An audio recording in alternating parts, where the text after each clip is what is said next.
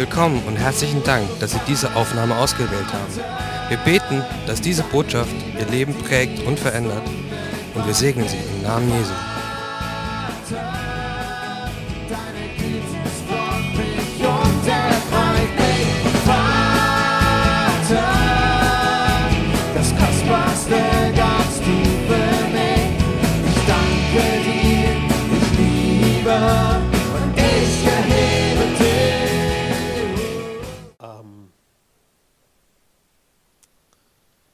Möchte heute, also das Thema heißt, was zählt jetzt? Also was ist jetzt wichtig?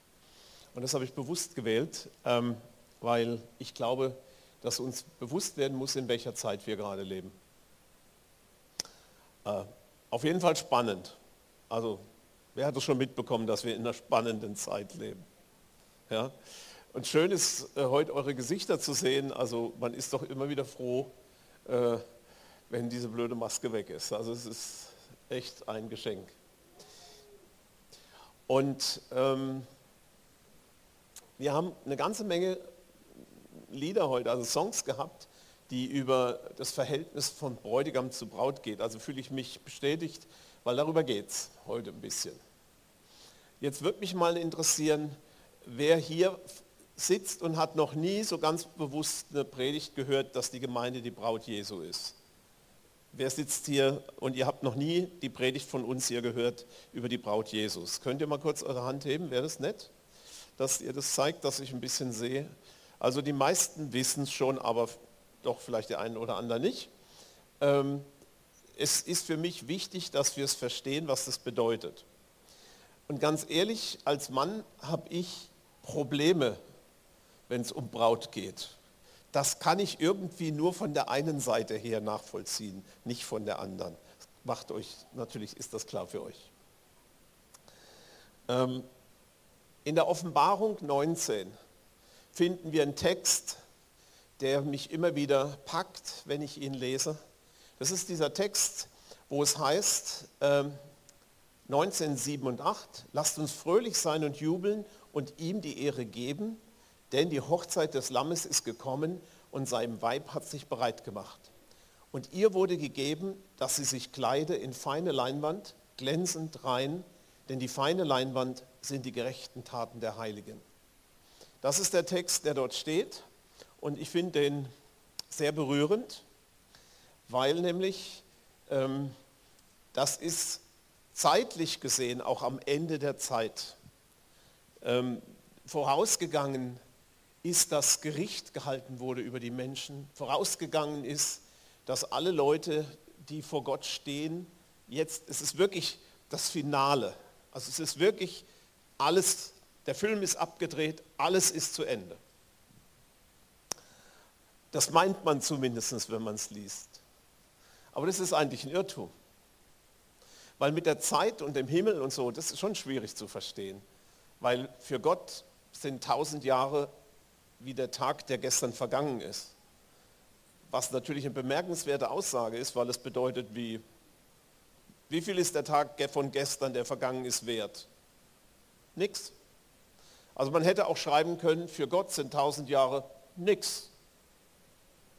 Gar nichts. Das bedeutet, dass Gott Herr über die Zeit ist. Das bedeutet, dass er in Vergangenheit, Gegenwart und Zukunft zur gleichen Zeit ist. Also, ein bisschen verwirrend, weil wir können ja immer nur, wir können ja immer nur vorwärts laufen. Ne? Also wir haben eine Vergangenheit, wir haben jetzt hoffentlich eine vernünftige Gegenwart und wir gehen der Zukunft entgegen. Das ist unsere Richtung. Keiner von uns kann fünf Jahre zurückgehen.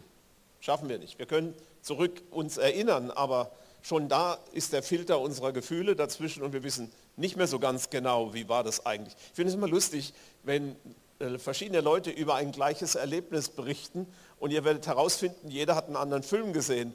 Also die Vergangenheit ist auch nicht so ganz sicher. Also da gibt es keine verbriefte Wirklichkeit. Wir haben nur eine Richtung. Und bei Gott ist es so, für ihn ist alles gleichzeitig jetzt. Das heißt also, Gott kennt meine Gegenwart so genau, wie er meine Vergangenheit kennt und er meine Zukunft schon kennt. Und das zur gleichen Zeit. Und wenn wir das wissen, dann merken wir, dass derjenige, der die Bibel geschrieben hat, derjenige, der seinen Geist gesandt hat, um die Bibel zu schreiben, derjenige weiß wirklich über jede Sekunde alles, was wichtig ist. Ob Vergangenheit, Gegenwart oder Zukunft. Und wenn er sie schreibt, die Bibel, dann kann ich mir nie sicher sein, welchen Blickwinkel hat der Herr gerade? Aus welchem Blickwinkel spricht die Bibel gerade zu mir? Manchmal ist es ziemlich einfach, da wird es gesagt, aber manchmal ist es nicht einfach, so wie bei diesen zwei Versen ist es nicht einfach.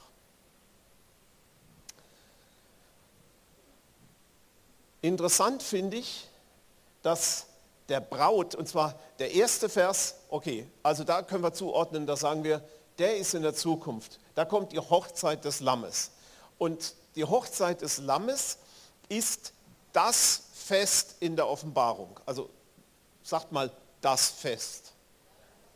Es hilft uns nämlich darauf zu, ist das, das Ereignis. Also wenn es, äh, ich meine, ihr kennt alle die Oscarverleihung, war gerade eine so eine ohrfeigige Oscarverleihung, habt ihr vielleicht mitbekommen.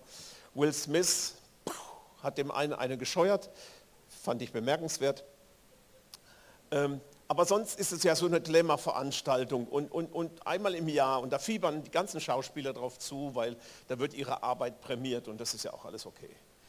Das ist also das Gipfelerlebnis eines Jahres ist die Oscar-Verleihung oder die Grammy-Verleihung oder das Gipfel unseres Lebens ist vielleicht die Geburt unserer Kinder, die Hochzeit, die wir hatten, äh, was weiß ich was, alles so ein Gipfel. Und es gibt in der Offenbarung nur ein einziges Fest, was das absolute Top-Ereignis aller Zeiten ist.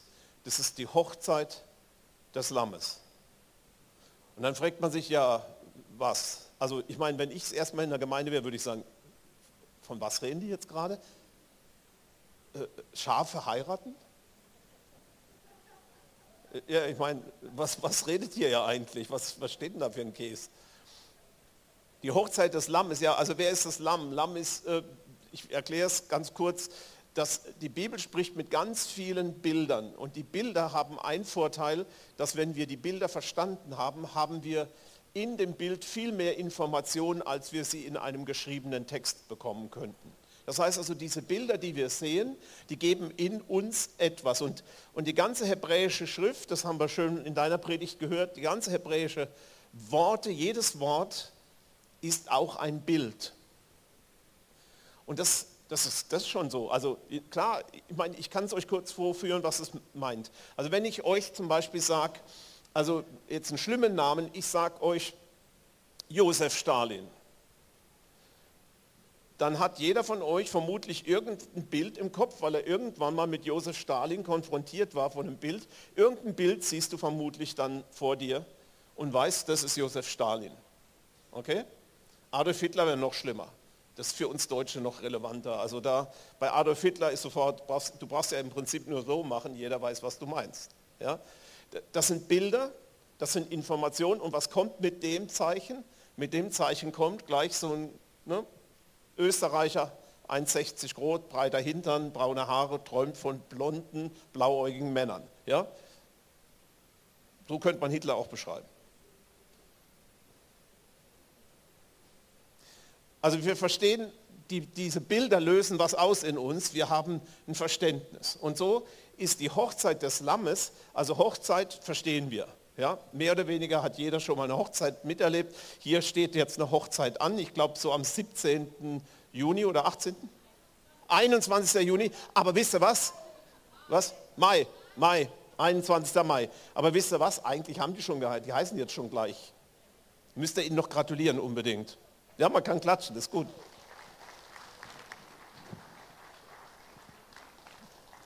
Ich freue mich. Das wird cool, auch wenn ich mir die Daten nicht... Ich weiß nur, dass der Phase da ist. Das finde ich schon mal gut. Ein besonderer Segen kommt nochmal dazu auf eure Hochzeit.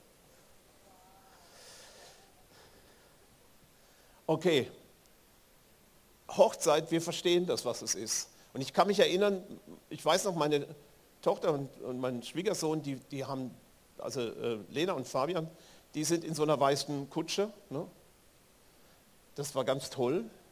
Wir haben bloß vergessen, die zu fotografieren. Das war nicht so toll.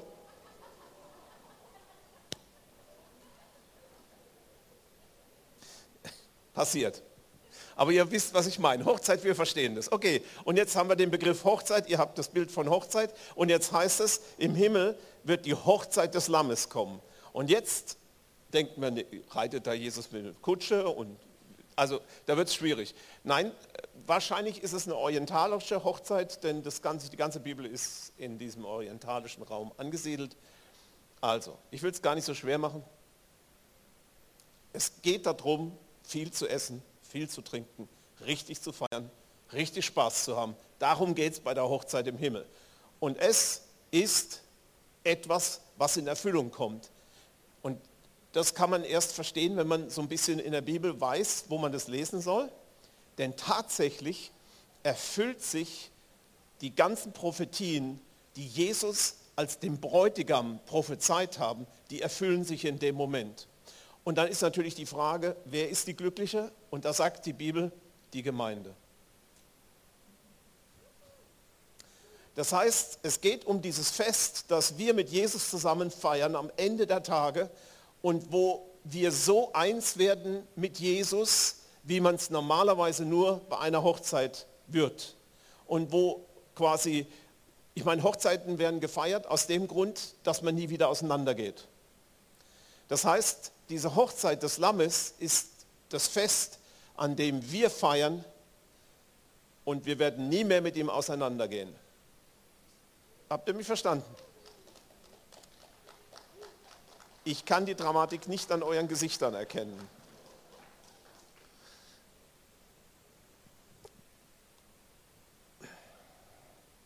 Epheser 5, 31 und 32. Darum wird ein Mann Vater und Mutter verlassen und an seine Frau hängen und die zwei werden ein Fleisch sein. Das steht schon 1. Mose 2, 24. Dieses Geheimnis ist groß, ich deute es aber auf Christus und die Ekklesia, das ist die Gemeinde, die Gemeinschaft der herausgerufen, das meint die Gemeinde. Wer schreibt das? Das schreibt der Apostel Paulus.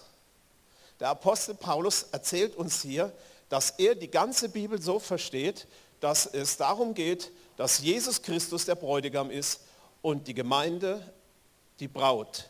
Und dass das von Urzeiten, nämlich schon vom 1. Mose her angelegt war, dass es eigentlich in 1. Mose nicht die Beschreibung des normalen Laufs der Dinge, dass Mann und Frau heiraten und Kinder haben, sondern dass es eine viel tiefer liegende Bedeutung gibt, nämlich, dass das schon die Verheißung ist auf Jesus Christus und seine Gemeinde.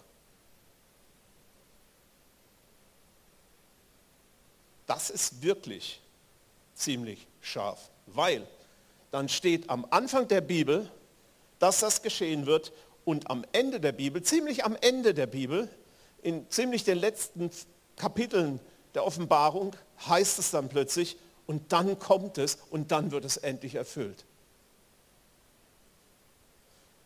Würde bedeuten, dass die ganze Schöpfung einen einzigen Sinn hat.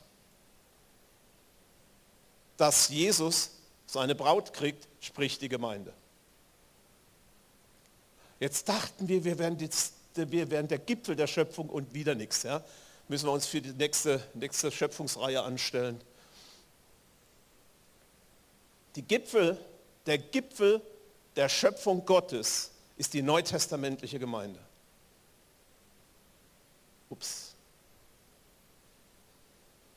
Kann ich meine Behauptung untermauern? Ja, Schaut mal, der Text, der Bräutigam Jesus, der wird uns vorgestellt, und zwar Jesus, sein ganzes Leben verlief innerhalb des jüdischen Brauttums, so wie man als jüdischer Bräutigam leben würde, genauso ist sein Leben angepasst. Das beginnt mit dem, dass das erste Wunder nach Johannes, und Johannes hat sein Evangelium, das kann ich gar nicht oft genug sagen, hat sein Evangelium geschrieben mit Absicht.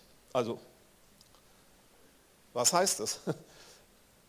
Die Evangelien sind ja normalerweise Berichte. Der Johannes war aber schon alt, der war auf, El, der war auf der Insel Patmos festgesetzt und schrieb das Evangelium, als er schon in den 90ern war. Und er hat nicht versucht, die Geschichte aufzuschreiben, die ja schon in drei anderen Evangelien abgebildet war, die er auch kannte, sondern er hat versucht, ganz gezielt, und er sagt es auch, ich schreibe das, damit jeder erkennt, dass Jesus der Messias ist. Damit jeder erkennt, wer dieser Sohn Gottes ist, dieser Jesus Christus von Nazareth. Deswegen schreibe ich dieses Evangelium. Und so ist sein Evangelium aufgebaut. Und dort hat es eine Selektion von Geschichten. Er hat nicht nur, er hat nicht der Reihe nach berichtet, sondern er hat sich jede Geschichte überlegt, die er aufgenommen hat in sein Evangelium. Und so kommt als allererste Geschichte die Hochzeit von Kana. Kein anderer Mensch schreibt darüber, also kein anderer Evangelist schreibt darüber. Das, hat, das fanden die anderen nicht besonders erwähnenswert. Aber für Johannes war klar, er sagt nämlich etwas, was historisch eigentlich nicht stimmen kann.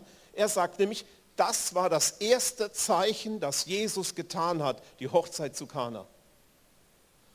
Und wenn man das geschichtlich vergleicht mit Berufung der Jünger und wann er dann schon unterwegs war, es war nicht das erste Wunder, aber es war das erste Zeichen. Und dann fragt man sich, von was war es denn das erste Zeichen? Es war das erste Zeichen davon, dass Jesus Christus der Bräutigam ist und er gekommen ist, um seine Braut zu bezahlen und nach Hause zu führen. Und dann geht es weiter in Kapitel 3, 28, 30, da spricht der Johannes der Täufer im Johannes Evangelium, also es ist ein anderer Johannes, Johannes der Täufer, der spricht dort und sagt, äh, als, er, als seine Jünger ihn auf, äh, auf die Rivalität aufmerksam machten, die sie empfanden, nämlich die Jünger von dem Jesus taufen mehr als du, ne? also du, der ist quasi der aufkommende Stern und du der absteigende. Und dann sagt, dann antwortet Johannes der Täufer nicht mit, ja, weiß ich auch, ist schon ärgerlich, war früher da, oder so, sondern er sagt, ähm, dass dieser Jesus, der ist der Bräutigam, zu dem gehört die Braut. Ich bin bloß der Freund vom Bräutigam und ich freue mich, seine Stimme zu hören. Das ist ungewöhnlich mitten im Satz. Und es zeigt uns einfach hier wieder ganz neu, dass Johannes durch den Heiligen Geist verstanden hat, dass Jesus eben der Bräutigam ist. Und dann geht es weiter. Jesus selber spricht in Matthäus 9, 15 bis 22, da wo es darum geht, dass es um Fasten und warum fasten deine Jünger nicht, dann sagt Jesus, naja, die werden schon fasten, wenn der Bräutigam weg ist. Jetzt, wo der Bräutigam noch da ist, werden sie nicht fasten. Einfach so. Auch wieder merkwürdig der Zusammenhang. Und dann geht es weiter in, äh, wenn wir weiter gucken im Markus, äh, Matthäus-Evangelium, dann spricht Jesus, das Reich Gottes ist wie ein Vater wollte seinem Sohn Hochzeit machen. Das ist plötzlich, er vergleicht quasi den Kernpunkt seines Auftrags, denn die Kernbotschaft seines Auftrags war das Reich Gottes. Und er sagt, das Reich Gottes ist vergleichbar mit einem Vater, der seinem Sohn eine Hochzeit ausrichten wollte. Und dann erzählt er, was es, was es bedeutet. Da gibt es dann diese Geschichte, wie äh, dass der eine über die Mauer gestiegen ist und kein Hochzeitskleid anhat, denn damals bekam man am Eingang ähm, jeder Gast ein, ein das waren teure Hochzeiten. Jeder bekam also einen Anzug oder ein Hochzeitskleid, damit alle genauso würdig angezogen war und man nicht die Standesunterschiede sah und niemand sich bei der Hochzeit zurückgesetzt fühlen musste, war man am Eingang beschenkt worden mit einem Hochzeitskleid. Und dann saß so ein Dödel dazwischen und er hatte keins. Und dann haben der, hat, hat der, der Bräutigam gesagt, Freund, wie bist du hier reingekommen? Nämlich ganz sicher nicht durch die Tür. Und Jesus sagt an einer anderen Stelle, dass er die Tür ist. Schon heiß. Aber das sind alles diese Gedankengänge, die sich alle um Braut und Bräutigam kümmern. Und dann geht es weiter in Matthäus 25, 6. Da geht es um die zehn Jungfrauen. Da vergleicht er das auch wieder und sagt, ja, das Reich Gottes ist wie diese zehn Jungfrauen. Um Mitternacht, beim Schall der Posaune, wird der Bräutigam wiederkommen, wenn die Nacht am dunkelsten ist. Und tatsächlich ist es so im jüdischen Brautbrauch. Tatsächlich ist es so, dass der Bräutigam, wenn es soweit ist, dann fängt er schon mal an, mit seinen Freunden zu feiern, bei sich zu Hause. Und um Mitternacht, beim Schall der letzten Posaune, macht sich die ganze Brautgesellschaft auf, also die ganze Bräutigamsgesellschaft ist es ja, macht sich auf, die Braut zu holen. Und dann sind die natürlich auch schon guter Dinge, die haben schon den einen oder anderen Slivovitz getrunken und sind dann, oder was weiß ich, Wein oder keine Ahnung. Ich meine, äh, Antialkoholik war erst bei uns, das, früher gab es das so nicht. Ähm, die sind dann schon fröhlich dahin gezogen und haben getanzt und so. Und dann kam dieser, kann man sich das Bild nicht vorstellen? die Braut wartet darauf, dass er kommt und dann hört man von Weitem schon die Musik und hey, hey, und dann tanzen Tambourin und so. Und genau das ist das Bild, worum es geht im Himmel. So holt Jesus seine Braut heim. Mit dem größten Fest, das es im Himmel gibt, die Hochzeit des Lammes. Und da wird Tanzen sein. Ja? Da, da geht es rund. Und Jesus hat versprochen, dass er mit uns Wein trinkt. Er hat nämlich gesagt, beim Abendmahl, jetzt trinke ich so lange nicht, bis ich, und das gehört auch zum Brautbrauch übrigens, weil der Bräutigam trinkt noch einmal Wein mit seiner Braut, nachdem sie den Ehevertrag geschlossen haben, das Neue Testament. Und dann sagt er, und hinfort werde ich nicht von diesem Kelch trinken, weil das war damals so üblich. Der Bräutigam war dann abstinent bis zu dem Tag seiner Hochzeit. Und wenn er dann den vierten Kelch, den Kelch der Vereinigung trinkt, weil das waren die vier Kelche des Sederfestes, der dritte Kelch nach dem Mahl war das Kelch der Erlösung. Und den hat Jesus getrunken mit seiner Braut, Gemeinde, mit den zwölf Jüngern oder 120 Jüngern. Und sagt, ich werde hinfort nicht mehr trinken, bis ich dereinst mit euch das nochmal trinke. Und dann bei dem Fest wird Jesus mit uns Wein trinken. Und der wird noch besser sein als der in Kana. Und vor allen Dingen hast du hinterher keinen an der Birne. Ist das nicht klasse? Du kannst so viel Wein trinken, wie du willst und du machst oben nicht zu. Ich finde das großartig. Ich freue mich, ich weiß schon, was ich da trinke. Im Himmel habe ich immer ein Wägelchen hinter mir, weil das schmeckt gut. Ich bin der mit dem Wägelchen. Ähm, und dann in Lukas 12, 36 das Aufbrechen zur Hochzeit, da steht es auch drin. Dann gibt es den Text, ähm, wo, wo die Jünger Jesus fragen, wann ist denn die Zeit, dass du wiederkommst? Und er sagt dann etwas, was man erst versteht, wenn man den Brautbrauch kennt, der unter den Juden ist. Nämlich, er hat den Preis bezahlt und wenn der Preis bezahlt war, also es war wirklich fast wie so eine, man sich handelseinig, entschuldigt bitte, ja, aber das hatte Vorteile für die Braut, wenn ich das mal so sagen darf. Eine jüdische Frau hat ganz viele Rechte in ihrer Ehe. Und diese Rechte, die werden am Anfang vor der Ehe ausgehandelt. Nämlich, dass ihr Mann für sie sorgen muss, dass ihr Mann dies und jenes tun muss. Auch, dass er regelmäßig zärtlich ihr begegnet. Steht auch im Vertrag drin. Und wenn das nicht stattfindet, ist das Ehebruch.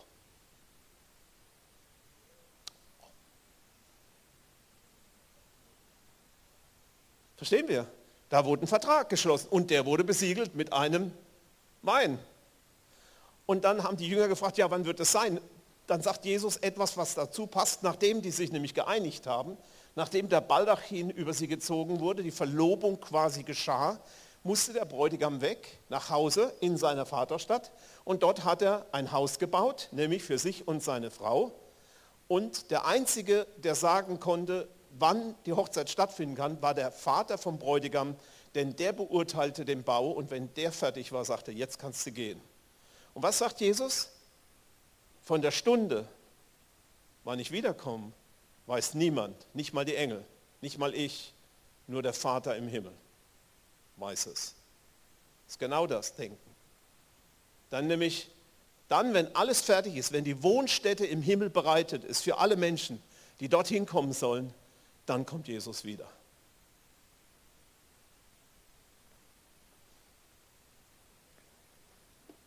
Okay, und dann, dann die bestand, bekannte Stelle, von, die wir eben schon gelesen haben, Epheser 5, 31, 32 von dem Paulus und dann eben dieser Offenbarungstext, das sind Brauttexte und das ist nur ein Auszug, gibt es noch mehr. Was interessant ist, Wann hat Jesus den Brautpreis gezahlt? Das feiern wir jetzt demnächst. Das war nämlich am Kreuz von Golgatha. Wir haben heute ein Lied gesungen, da ist, sind die Teile äh, des Jeschua, das ist entnommen aus dem Hohen Lied. Das ist nämlich die Aussage der Braut über den Bräutigam. Du bist der Schönste von sonst tausend. Okay? Das ist also das. Und das Hohe Lied wird der Tradition, der jüdischen Tradition nach am Schabbat gelesen vor dem Passafest. Also das Lied über die Schönheit des Bräutigams und der Braut. Du bist der Schönste von sonst tausend. Du bist mein Geliebter. Das lesen die Juden auch heute noch die, von den Festschriften. Das Buch ähm, Hohelied ist eine der Festschriften. Und einen Tag vorher hat Jesus in seinem Blut den Preis für die Braut bezahlt. Denn Jesus hat mit seinem Blut bezahlt für die Gemeinde. Und damit nicht genug. Es braucht ja noch die Verlobung. Und die Verlobung findet an Pfingsten statt. Und dort wird das Buch Ruth gelesen, die Festschrift Ruth. Und mitten im Ruth bittet Ruth um die Verlobung mit Boas. Und Ruth ist ein Bild auf die neutestamentliche Gemeinde und Boas ist der Messias. So genau ist das von Gott festgelegt worden. So genau hat Gott das arrangiert. Und das größte Fest findet am Ende statt, nämlich die Hochzeit des Lammes, die Hochzeit von Jesus Christus mit seiner Gemeinde. Und wenn wir dachten, Gemeinde ist überflüssig, unnütz, warum gibt es Gemeinde? Dann musst du Jesus mal fragen. Mal sehen, was er dir über seine Braut erzählt.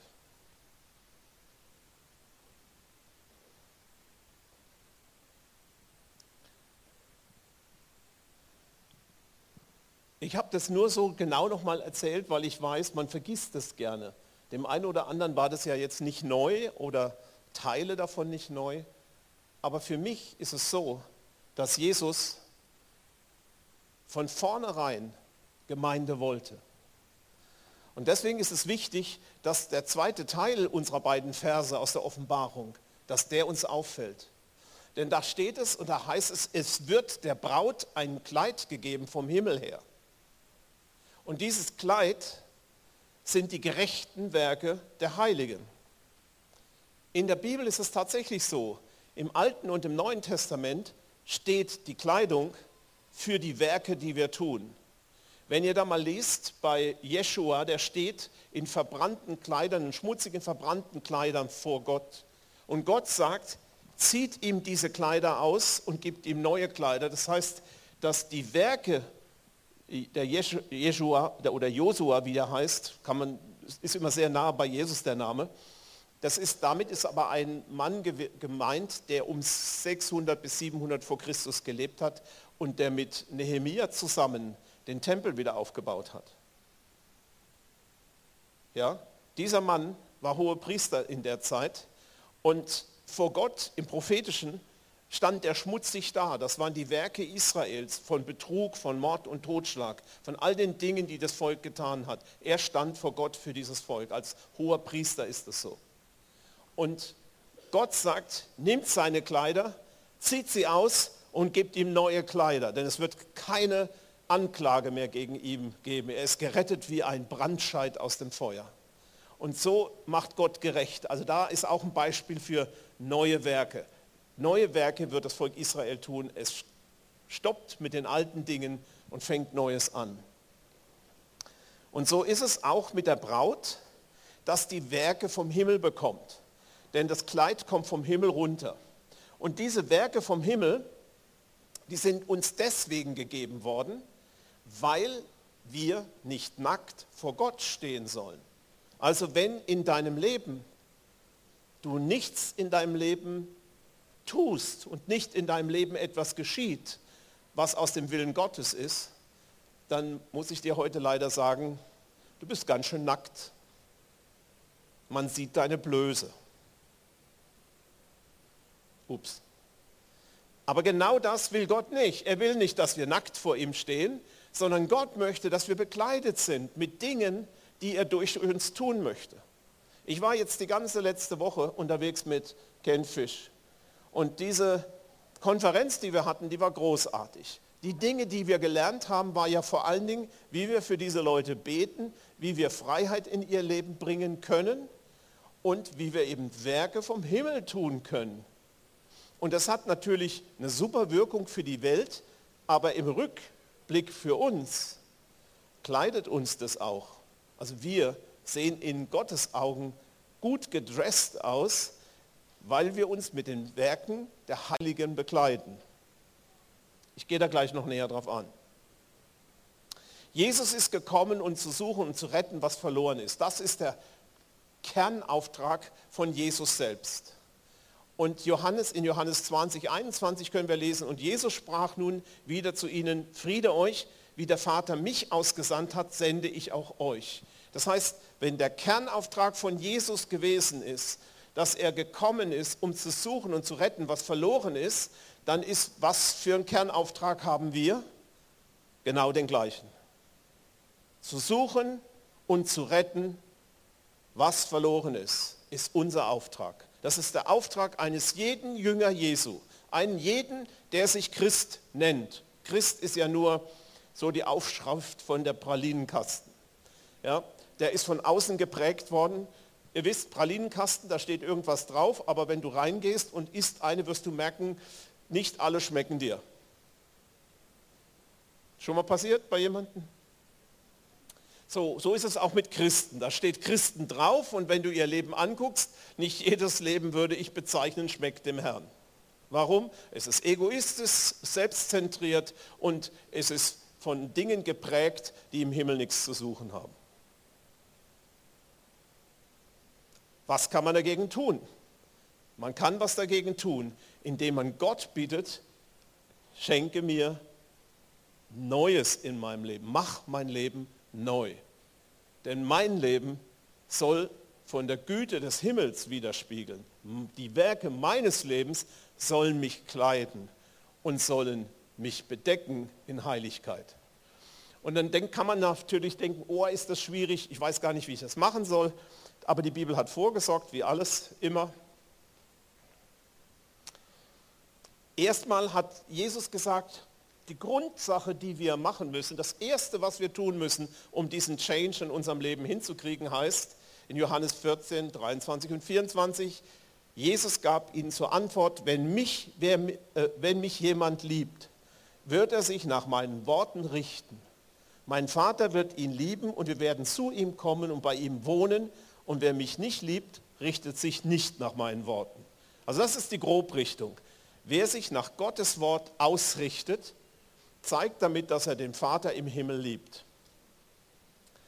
Und die Reaktion von Gott ist, wenn du dich nach seinen Worten ausrichtest, sagt er, ich selber werde kommen. Und das tut er im Heiligen Geist, kommt Jesus und der Vater in unser Leben und auf unser Leben. Und dann passiert das nächste, nämlich, da heißt es in 1. Timotheus, äh, 1. Epheser 2, äh, Vers 10, da heißt es, denn wir sind sein Gebilde in Christus Jesus geschaffen zu guten Werken, die Gott vorher bereitet hat, damit wir ihnen wandeln können. Das, dieser Vers beschreibt die übernatürlichen Werke, die Gott uns geben möchte. Er sagt, wenn du mein Wort hältst, wenn du dich auf mein Wort einlässt, wenn du dich von mir einnehmen lässt, wenn ich zu dir kommen darf, ich in dir wohnen darf, dann passiert Folgendes. Du wirst mein Werk. Gott gestaltet uns um und sagt, du bist mein Werk. Und ich schaffe dich dafür, gute Werke zu tun. Und weißt du was, du musst nicht mal aufpassen, dass du sie tust, sondern die Werke werden dich finden, denn die habe ich im Voraus für dich vorbereitet. Das heißt, ich muss nicht gucken, welche guten Werke ich tue, sondern ich muss gucken, dass ich ihn liebe und sein Wort halte. Dass ich sage, Gott, ich komme zu dir, dein Wort ist mir wichtig, ich will das. Ich will die Dinge tun. Ich möchte, dass dein Wort in meinem Leben Gestalt gewinnt. Und Gott verspricht und sagt, ja, wenn du das willst, dann komme ich zu dir und mache aus dir einen neuen Menschen. Irgendwie guckt ihr mich so an, als wenn ich euch jetzt voll spanne und so. Ist noch jemand wach? Super, ich bin erfreut. Wir als Gemeinde, weil das ja auch eben zu einer Gemeinde spricht, dieses Wort, dass die Gemeinde dieses Kleid bekommt, das ist nämlich vorteilhaft. Wenn ich das alleine reißen müsste, all die guten Werke, wisst ihr, was ich nicht könnte? Ich könnte es nämlich niemals. Jetzt bin ich aber in einer lebendigen Gemeinde, wie die Vineyard Speyer zum Beispiel. Und da haben wir Werke, die vom Himmel gekommen sind. Zum Beispiel P58 heißt eigentlich, was heißt es, Projekt 58? Das bedeutet, wir haben uns orientiert an Jesaja 58, da heißt es nämlich, wenn wir den Armen in unser Haus führen, wenn wir dem Hungrigen Brot geben und wenn wir uns um die kümmern, die in Not sind, dann, sagt Gott, wird unsere Heilung schnell voranschreiten. Dann werden wir beten und er wird uns hören. Und das ist etwas, wo wir ganz konkret hingehen und, und möchten immer mehr in die Notlage dieser Welt hineingehen. Und ich bin stolz. Wisst ihr, für die Gemeinde 28.000 Euro zusammenzulegen, um sie den Ukrainern zur Verfügung zu stellen, damit sie erleben, dass ein bisschen ihnen begegnet wird und geholfen wird. Das ist schon eine Menge. Ich bin da stolz. Äh, nicht in blöder Weise, sondern einfach, ich freue mich darüber. Ist besser gesagt. Ja? In den letzten Jahren hat diese Gemeinde sich um so viel gekümmert. Wir haben uns um Pakistan gekümmert, wir haben uns um Moldawien, Israel, Bethlehem und was weiß ich. Wir haben ja andauernd irgendetwas, was wir tun. Ist total süß auf der rechten Seite, bitte hinschauen. Und dann wieder zu mir.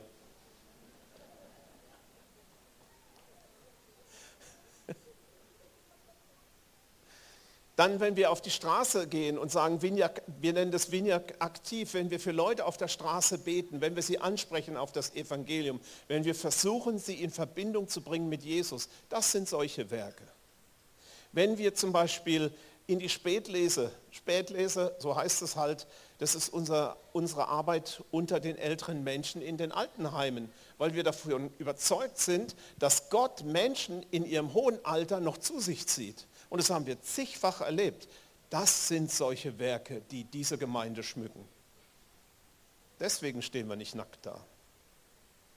Und auch die Transformation, diese Dinge wie Befreiung, Heilung, es sind ja vier Dinge, die wir in Transformation anbieten. Das ist einmal die körperliche Heilung von Krankheiten, das zweite die Zerstörung von Memorials, also von Denkmälern unserer Unterdrückung, die sich in unserem Körper manifestieren. Das dritte ist Befreiung von dämonischen Mächten und das vierte ist innere Heilung, wo Menschen in ihrer Seele ihr Traumata wieder verlieren. Diese vier Dinge bezeichnen wir als Veränderung, die Gott verändern möchte in dem Leben der Menschen. Und das wird in dieser Gemeinde gelebt. Deswegen die Seminare, deswegen die Konferenz, deswegen die Tour von Kenfish, deswegen weil wir wollen diese Werke, die vom Himmel kommen, hier in der Gemeinde gelebt bekommen. Und ich weiß nicht, ob ihr euch noch erinnert, diese prophetische, das prophetische Wort, was wir von Lilo Keller gekriegt haben. Das war beeindruckend. Ihr könnt es übrigens noch nachhören, irgendwo auf der Church Suite steht oder äh, nein, wo? Ach, Detlef fragen, ihr kriegt den Link, könnt das euch nochmal anhören. Im Wesentlichen ging es um unsere Berufung als Gemeinde. Und das wissen wir, weil das ist nicht das erste, das ist das zigste Mal. Und Ken Fisch, der nichts von diesen Sachen wusste, der hat zu mir gesagt, Reinhard, jedes Mal, ich bin jetzt mehrfach Tage mit dir unterwegs, jedes Mal gibt mir Gott ein Bild zu eurer Gemeinde. Ich sehe eure Gemeinde und von euch werden Strahlen überall hin nach Deutschland ausgehen und ihr werdet überall Segen verursachen. Und wie oft haben wir das schon gehört? Ich kann es nicht zählen. Also Gott hat einen Plan für uns als Gemeinde und Gott will uns diese Werke geben, die er vorbereitet. Und das ist großartig. Ja, davon, damit kann man sich nicht rühmen, weil dafür können wir ja nichts. Komischerweise sind wir immer mitten da drin, ohne dass wir uns anstrengen. Und das möchte ich euch sagen, eben ohne, eigentlich ohne Stolz, sondern als das, was es ist. Ich glaube, diese Gemeinde wird von Jesus angezogen. Und ich glaube, dass es wirklich Sinn macht, dass wir immer konkreter da hineingehen. Denn ja, wir haben Endzeit. Ich bin davon überzeugt, dass wir in einer richtig radikalen Zeit leben, in der viel passieren wird in den nächsten Monaten und Jahren. Radikal. Es wird vieles passieren, was lange nicht sich bewegt hat. Werden viele Dinge geschehen. Und davor brauchen wir keine Angst haben, weil wir wissen, was, worauf das hinläuft. Das läuft nämlich hinaus auf die Hochzeit des Lammes. Oh Mann, seid ihr begeistert. Soll ich es nochmal versuchen? Es läuft darauf hin, auf die Hochzeit des Lammes. Okay, wir üben das noch. Es läuft auf ein gutes Ende hin. Es läuft darauf hinaus, dass wir mit Jesus zusammen sein dürfen, eine ganze Ewigkeit lang. Und dass viel dieser Dinge, die so schrecklich und grausam im Moment sind, dass die zu ihrem Abschluss kommen, weil Gott sie beendet.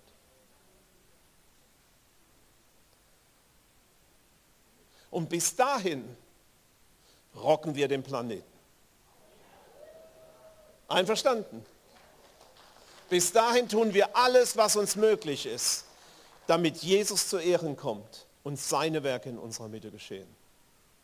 Und wenn wir uns in diese Richtung bewegen, wird ihr merken, das Interessante ist nämlich, das ist diese Eigenart des Himmels.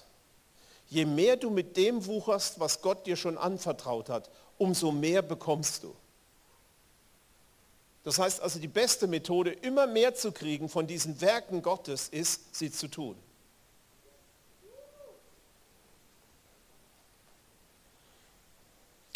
Deswegen schlage ich den Dress vor. Ja, also wenn das Brautkleid sich hebt, hätte ich gerne Springerstiefel an, der, an den Füßen. Also das ist so mein modischer Vorschlag für die Schuhe der Bereitschaft, das Evangelium zu verkünden. Knobelbecher ja, Kampfstiefel. Bisschen skurril, wenn man das sich bei einer Frau vorstellt, aber okay. Du kannst es uns dann vorführen, ja? Kampfstiefel. Diese Kampfstiefel sind deswegen so nötig, weil die Zeit, die auf uns zukommt, die wird überwiegend Kampf sein. Und es ist die Kampf für das Evangelium. Es wird das Kampf sein, das die Botschaft von Jesus Christus bis an die Enden der Erde zu tragen. Und das wird ausgehen von diesem Ort und es wird ausgehen durch euch. Ihr werdet hingehen.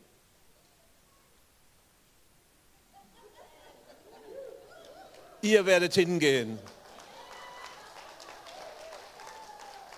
Da erwarte ich nichts.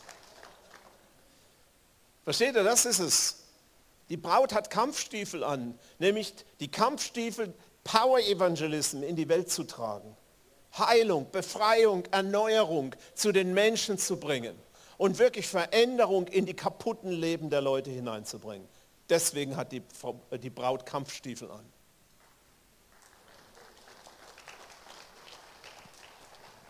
Und das ist ein Lebensstil, das ist jeden Tag von uns kann das gelebt werden.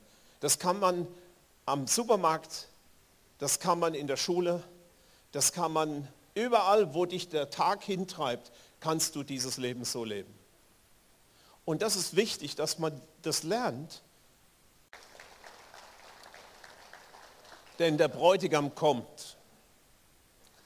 Und er kommt diesmal nicht als kleines Gucci-Gucci-Baby im Stall, sondern diesmal kommt er mit seiner Armee. Und es heißt in der Bibel, dass allein sein Hauch ausreicht, dass Satan in Ohnmacht fällt. So wird Jesus wiederkommen. Und das ist der Bräutigam, auf den wir warten. Das ist der Herr, dem wir folgen wollen. Das ist der Herr, der dem Teufel die Knochen bricht. Und das steht uns bevor.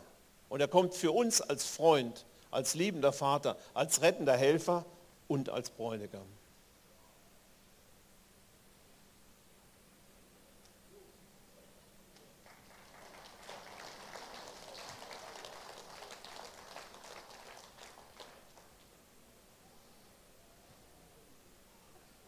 Es ist die Zeit aufzustehen. Aber erst hören wir noch die Zeugnisse hier. Nicht, Detlef, tu es nicht. Ja, schon zum Orientieren und zu zwei verschiedenen Physiotherapeuten und es ist nicht besser geworden. Also ich konnte nicht immer nicht so nach unten bewegen, der kommt gerade, sondern war noch ganz leicht über dem Boden, wie ich so gerade runter wollte. Und ja, gestern ist für mich gebetet worden und ich komme an den Fingern wieder den Boden berühren. Zeige, zeige.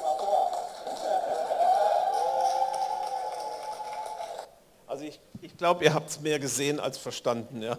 Sie erzählt, ja, ich konnte mich nicht bewegen und habe mal gebetet, hat auch nicht geholfen, aber jetzt, so, dann hat Jesus und so und dann, jetzt kann ich mich wieder beugen. Dann haben alle geschrien, zeigen und wupp, dann hat es gezeigt. Ja. Das ist schon mal toll.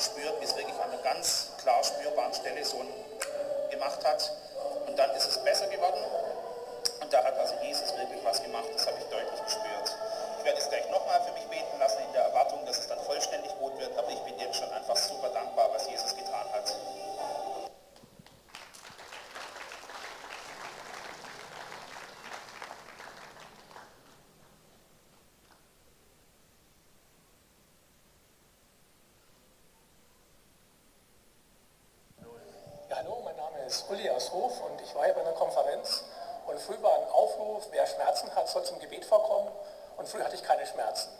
Ich hatte Nachmittag Rückenschmerzen und habe mich schon geärgert, scheiße, äh, aber mir ist Nachmittag und dann macht Reinhard, sagt, ich habe den Eindruck, hier im Publikum ist jemand oder Gott heilt jetzt jemand einfach im Publikum. Und im Augenblick habe ich gemerkt, bei mir im Rücken wird es warm und der Schmerz hört auf einmal auf. Und ich konnte die Konferenz ohne Rückenschmerzen genießen. Danke, Jesus.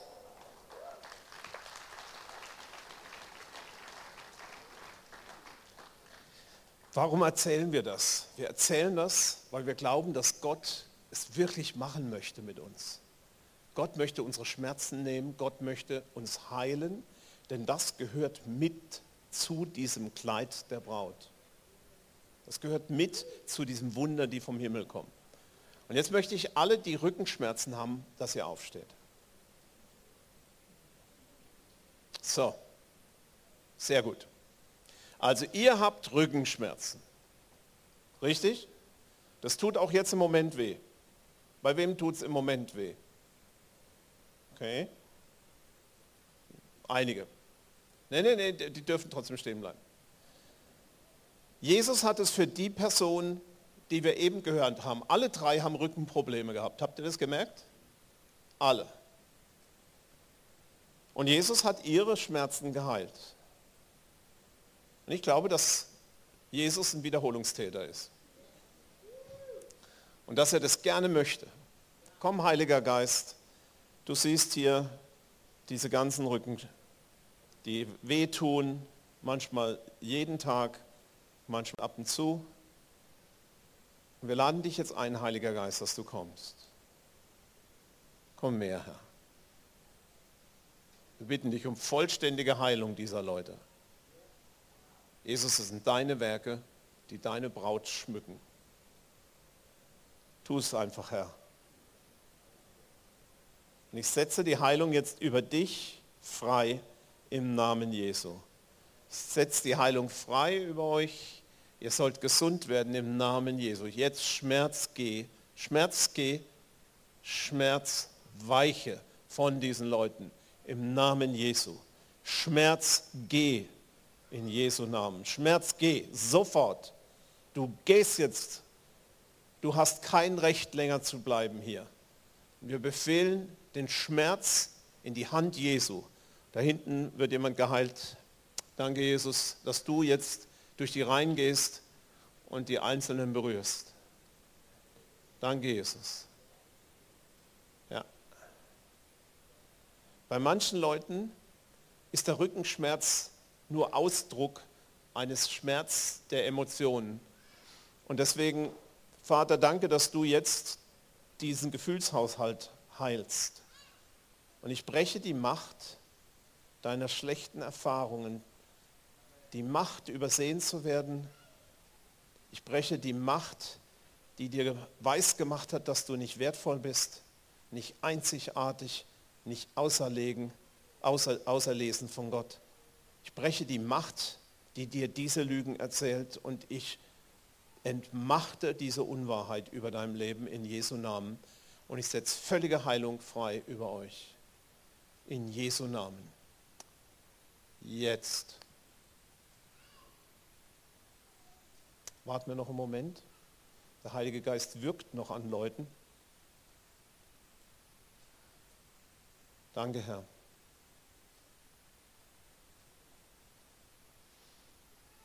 Danke, dass du das nimmst.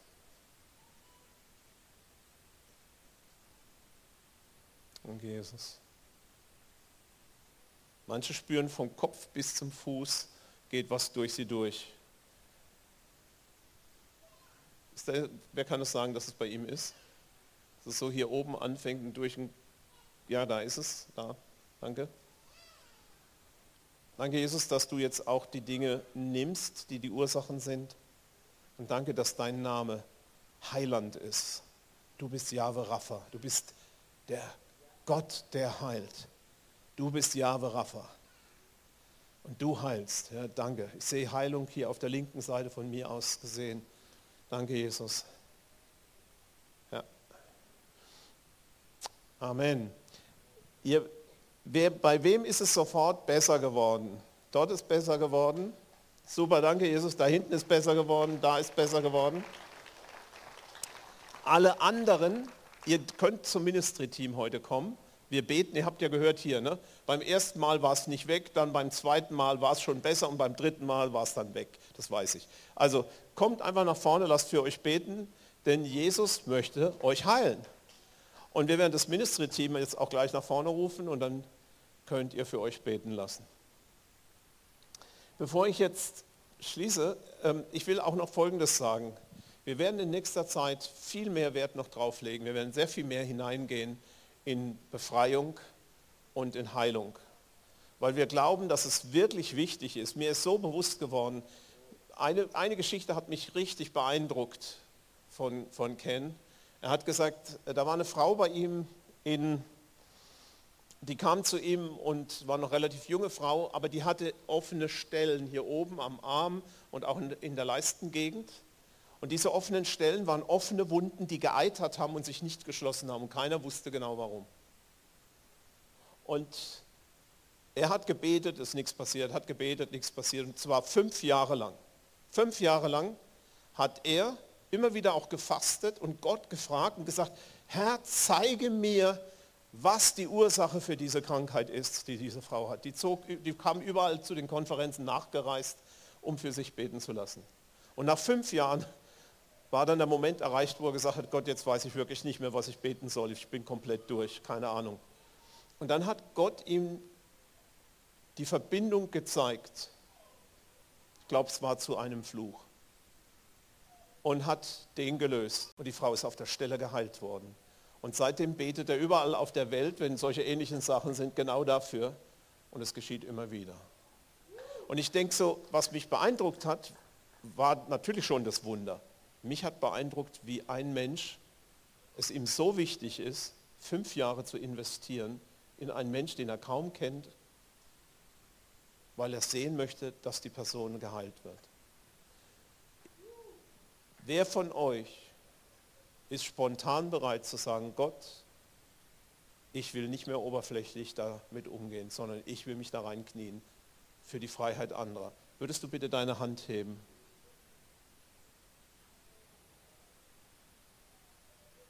gut für euch. Vater, und ich bitte dich, dass dieser Segen, den du dazu für uns bereithältst, dass der auf diese Gemeinde kommt. Herr, wir wollen, dass die Toten auferweckt werden, die Lahmen gehen, die Blinden sehen und den Armen das Evangelium verkündigt werden. Herr, wir machen deinen Job weiter. Rüste uns aus dafür. Komm jetzt mit deiner Kraft. Amen. Das war ein Vortrag aus der Vineyard Speyer. Um mehr Informationen über uns zu erhalten oder eine Rückmeldung oder ein Zeugnis zu geben, laden wir Sie ein, mit uns Kontakt aufzunehmen. Zum Beispiel per Telefon in Deutschland 06 232 26996 oder per Mail über info at vineyard-speyer.org. Wir beten, dass diese Botschaft Sie weiterhin segnet und dass die Freude am Herrn Ihre Kraft ist. Liebe und ich.